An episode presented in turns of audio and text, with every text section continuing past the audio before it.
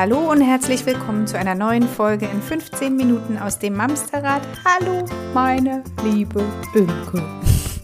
Slow Mo. Ja. Hallo, meine liebe Judith. Oh, ich, ich wusste gar nicht, dass du Walisch kannst. Was war das? ich musste auch gerade an Dori denken. Was? Wer? Hallo, hallo. Hallo, ich bin Judith. Schön, dass ihr da seid. Wer bist du? Ja, man, man könnte meinen, wir sind albern. Vielleicht liegt es daran, dass äh, der Kaffee langsam wirkt, den ich gerade getrunken habe. Kann sein, kann aber auch sein, dass äh, ich gerade noch erholt bin aus dem Urlaub. Ich bin ja quasi frisch heimgekehrt und ja, habe vier Wochen am Strand verbracht an der deutschen Ostsee. Und da ist was Lustiges passiert, Judith. Wollen wir das mal erzählen? Ja, das ist ja jetzt gar nicht zum Schluss gewesen. Das war ja im Prinzip, als äh, ich In dich besucht habe Woche. an der Geltinger ja, Bucht. Genau. Genau. genau. Ähm, es begab sich zu der Zeit, dass äh, Judith mich äh, an der Geltinger Bucht besuchte. Ich glaube, ich habe Imkel an der Geltinger Bucht besucht. Wie oft war es begab sich zu einer Zeit. so, und dann waren wir am Strand und auf einmal kam ein reizendes junges Fräulein, wollte ich gerade sagen, auf uns zu und fragte, ob wir nicht Judith und Imke wären. Und man muss dazu sagen, dass an diesem Strand ungefähr fünf Leute waren. es war nichts los, es war ein ganz kleiner, mini verlassener Strand und ähm, ja, wir wurden erkannt mit dem Amsterrad. Und wir kamen ins Gespräch. Und jetzt mache ich mal ganz crash hier die Überleitung. Wir haben dort nämlich Sina kennengelernt. Und Sina ist jetzt bei uns. Hallo Sina. Hallo, na? Sina ist nämlich, und jetzt ziehe ich mal kurz den Bogen, Grundschullehrerin. Und genau das darf heute unser Thema sein. Wir wollen uns heute über Grundschulen unterhalten. Nicht explizit alle vier Klassen, sondern was jetzt gerade bevorsteht bei uns allen, die Einschulung. Genau, die Einschulung und wie kann ich überhaupt meinem Kind dabei helfen, sich in der Schule zurechtzufinden, nicht örtlich, sondern eher im übertragenen Sinne, wie, wie kann ich es begleiten, wie kann ich es unterstützen und was macht das vielleicht auch mit mir? Genau. Also ich kann nicht mitreden. Ich bin erst nächstes Jahr dran. Ich lehne mich mal zurück, Mädels. Bitteschön, ihr dürft. Und du hörst nächstes Jahr dann unseren Podcast. genau.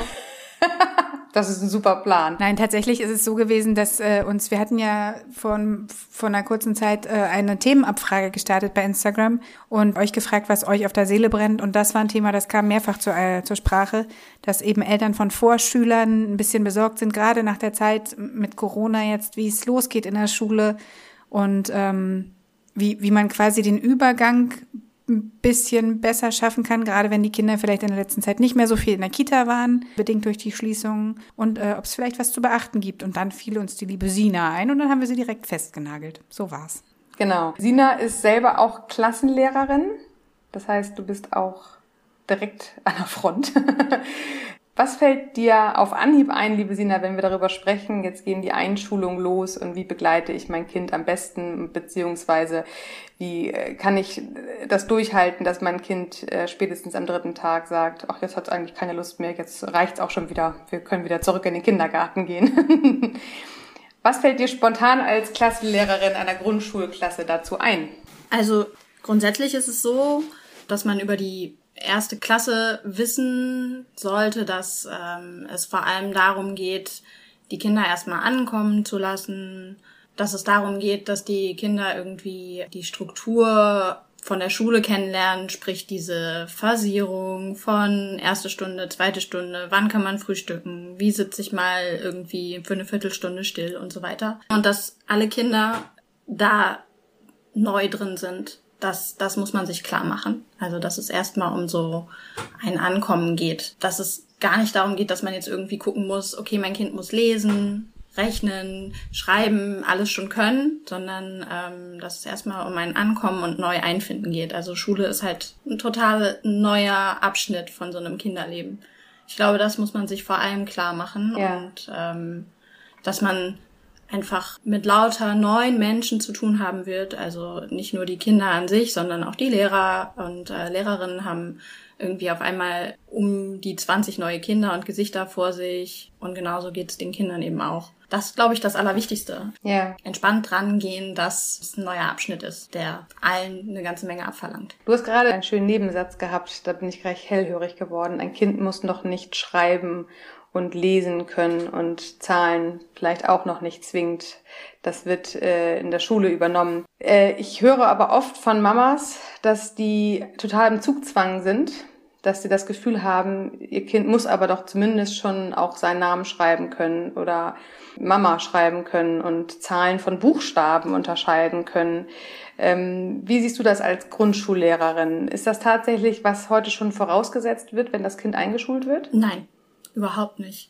Also wenn man sich die äh, verschiedenen Materialien anschaut, die den Kindern ähm, in der Schule ausgehändigt werden, ähm, dann kann man ganz klar sehen, dass das nicht vorausgesetzt wird. Also mh, klassisch, vielleicht kennt ihr das noch aus eurer Schulzeit, ist es so, dass es ähm, Arbeitsmaterial gibt, äh, in dem die Kinder das Schreiben der Zahlen erst üben. Also dann gibt es eine Seite, auf der meinetwegen Eistüten abgebildet sind und die Kinder sollen erstmal alle Eistüten einkreisen, in denen nur eine Kugel ist, um dann auf der nächsten Seite die Eins nachmalen zu können.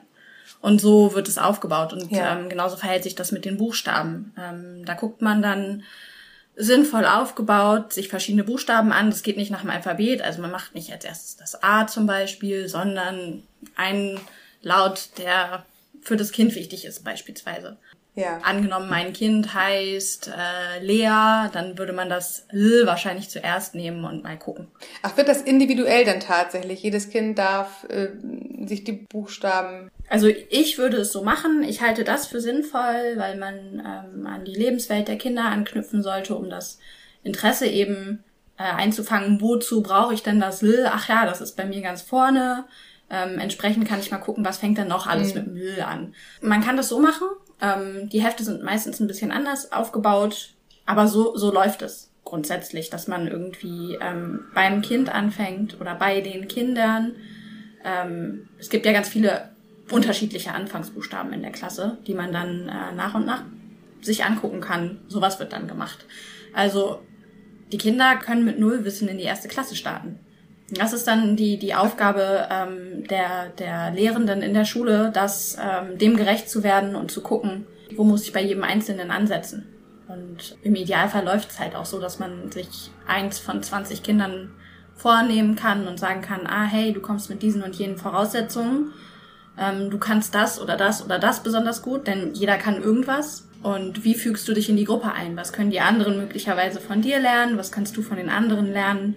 Es ist so ein, so ein, so ein gemeinsames. Also häufig ist es so, dass die Kinder schon, bevor sie in die Schule kommen, das Interesse haben, schreiben zu können, ihren Namen schreiben wollen, Mama, Oma, Opa oder was auch immer schreiben wollen, ähm, dass sie schon einfache Aufgaben rechnen wollen, mit den Fingern Dinge abzählen. Aber das ist unter gar keinen Umständen Voraussetzung für die erste Klasse. Was macht ihr denn, wenn ihr in einer Klasse tatsächlich dann die Überflieger habt, die schon bis 20er Zahlraum irgendwie rechnen können und ein Kind, was noch nicht mal eine Eins erkennt. Kriegt man das in der ersten Klasse ganz gut zusammengefügt, dass die, die schon ganz weit vorne wegschwimmen, mit denen, die als Letzte sozusagen sich äh, mit den Zahlen auseinandersetzen, bekommt man das ganz gut zusammengefügt oder habt ihr da von dann an sozusagen immer diesen Unterschied zwischen den Kindern? Mm, wie ich gerade schon gesagt habe, jeder kann ähm, irgendwas und irgendwas gut oder nicht so gut. Ähm, klar gibt es äh, diese Überflieger, die dann in jedem Bereich irgendwie am Glänzen sind. Ähm, solche Kinder kann man sich gut als Assistenz ranholen ähm, und Verantwortung schon mal übertragen. Cool. Und mhm. kann sagen, hey, ich habe meinen Experten hier an meiner Seite. Ähm, heute beschäftigen wir uns mit den Zahlen bis fünf. Wenn ihr Fragen habt, dann ähm, könnt ihr euch gerne an Kind XY wenden ähm, und dann bekommt ihr auch Hilfe. Und ähm, eine der wichtigsten Aufgaben im Unterricht ist ja ein Stück weit auch die äh, Binnendifferenzierung. Die was? So dass man Material eben für jeden Einzelnen zur Verfügung stellen kann. Also man guckt sich die Fähigkeiten und Fertigkeiten jedes, jeden, von jedem Kind an und ähm, entscheidet auf Grundlage dessen, was jeder bearbeiten kann. Also Binnendifferenzierung meint ähm, ein Angebot schaffen, so dass jeder innerhalb seiner Möglichkeiten arbeiten kann. So, und wenn da so ein Überfliegerkind ist, dann kann man gucken, ob man Bücher zur Verfügung stellt, dass äh, solche Kinder dann schon mal das Lesen weiterüben oder tatsächlich Bücher lesen können und dass sie halt eben ähm, ein bisschen Schulterklopfen im übertragenen Sinne erhalten, äh, wenn sie anderen helfen können. So, und so können die Kinder voneinander lernen. Das funktioniert sowieso meistens am besten, als wenn ein Erwachsener da steht und sagt so, so funktioniert das, jetzt mach das bitte, ich kann das schon alles. Okay. Cool. Jude, du hattest eine Frage und ich habe dich unterbrochen. Genau, ich, ich wollte wissen, wie ist das denn? Also auch wenn ich noch ein bisschen Zeit habe, das sind natürlich Gedanken, die ich mir mache. Im Moment ist ein Tagesablauf ja nur unterteilt in der Kita zumindest in Essen und Spielen im Prinzip. Natürlich gibt es innerhalb dessen noch verschiedene Angebote, aber wie schaffe ich es denn, mein Kind oder muss ich mein Kind überhaupt als Eltern vorbereiten auf den Ablauf, der dann kommt? Oder ist das, wie du gerade sagtest, das Ziel der ersten Klasse, dass sie am Ende der ersten Klasse gut in diese Struktur reingefunden haben? Oder kann ich zu Hause irgendwas tun, um mein Kind besser vorzubereiten? Mm, ich würde sagen, nein. Ich äh, halte es für sinnvoll, dass man, ich, ich weiß nicht, Kinder ab einem bestimmten Alter irgendwie vielleicht auch wenn Kita-Ferien sind oder so, nicht bis in die Puppen schlafen lässt, sondern so sowas Geregeltes hat wie zwischen acht und neun, wenn die Kinder so lange schlafen, steht man auf, dann macht man Frühstück, dann geht man vielleicht eine Runde raus und kommt in Bewegung oder mm, man, man hat eine Stunde zum Spielen ähm, dann gibt's irgendwann Mittagessen, dann gibt's nochmal eine Spielzeit und dann geht man nochmal raus oder so. Ähm, oder es gibt eine Mittagsruhe. Mhm. Das sind so grundsätzliche Strukturen, die, die man einhalten kann. Sowas wurde jetzt für die Pandemiezeit, wo wir alle zu Hause eingesperrt waren, ähm, auch von äh, Experten den Familien nahegelegt, dass man eine grundsätzliche ja, Struktur genau. ähm, einhält. Aber in der Kita gibt es ja einfach sowas wie zwischen neun und halb zehn wird gefrühstückt, dann muss aufgeräumt werden, das kennen die ja schon. Diese, diese verschiedenen Phasen werden dann ja letzten Endes nur ausgetauscht in der Schule. Durch Spielen heißt mhm. dann vielleicht Lernspielen. Oder okay. Malen heißt dann vielleicht Zahlen schreiben üben. Also das knüpft schon daran an. Also die Kita-Erfahrungen ähm, helfen. Als Eltern muss man da gar nicht viel machen. Das heißt, aus dem, jetzt setz dich bitte mal eine Viertelstunde hin, später in der Schule musst du auch still sitzen können, das können wir direkt unter den Tisch fallen lassen. Ja, klar.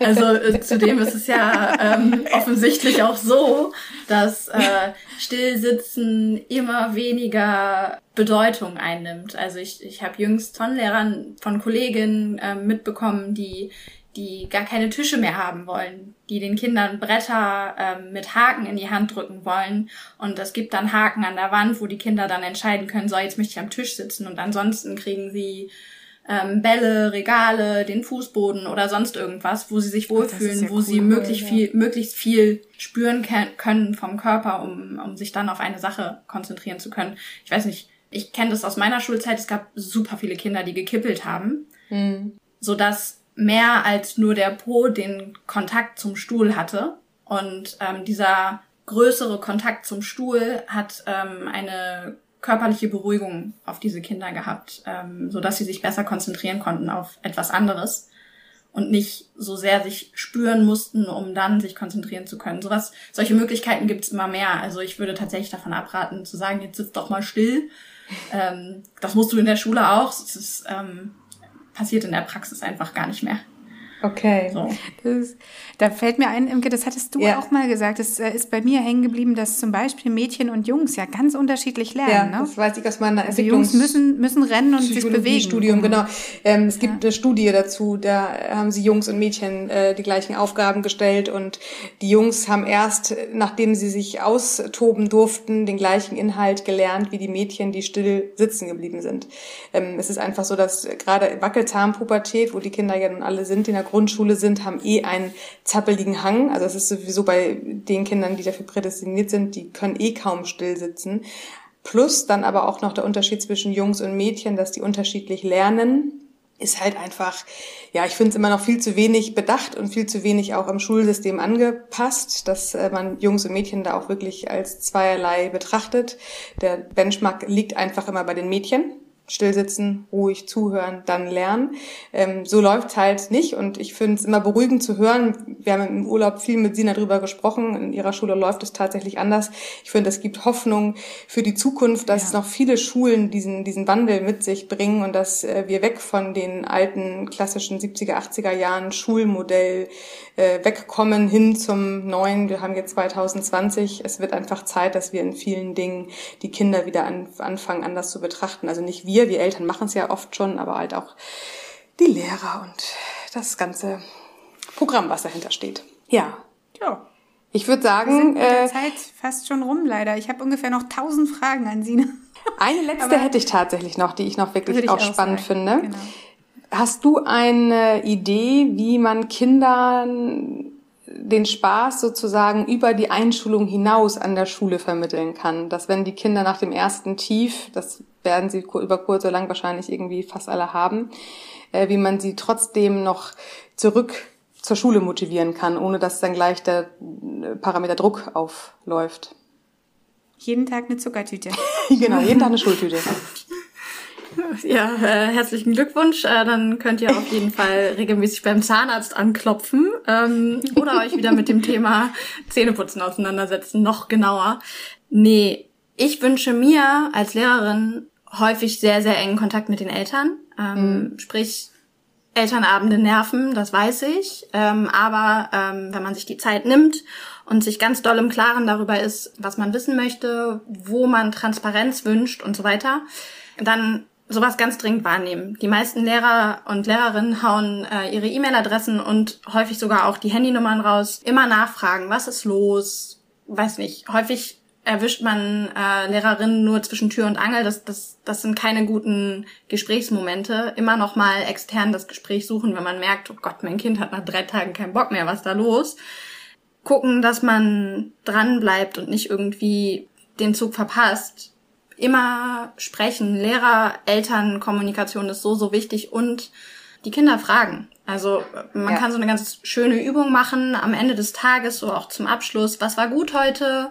Was war schlecht? Und worauf freust du dich morgen? Also diesen Fokus legen auf, worauf freust du dich morgen, macht, dass man irgendwie freudig in den neuen Tag starten kann einfach auch. Dass man beim Frühstück nochmal sprechen kann. Hey, du hast gestern gesagt, du freust dich auf dies oder jenes.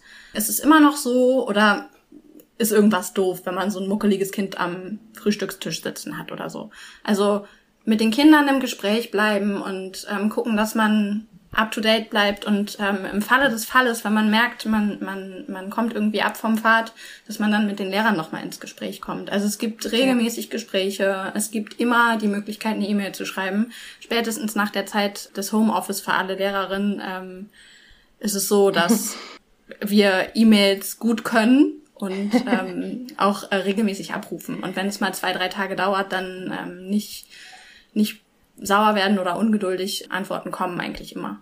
Und wenn ja, nicht, kann man schön. auch mal sagen, hey, ich habe eine E-Mail geschrieben, vielleicht können wir noch mal irgendwie reden oder so, weil ja. zu Beginn sieht man die Lehrer ja einfach noch. Das lässt irgendwann nach, ne?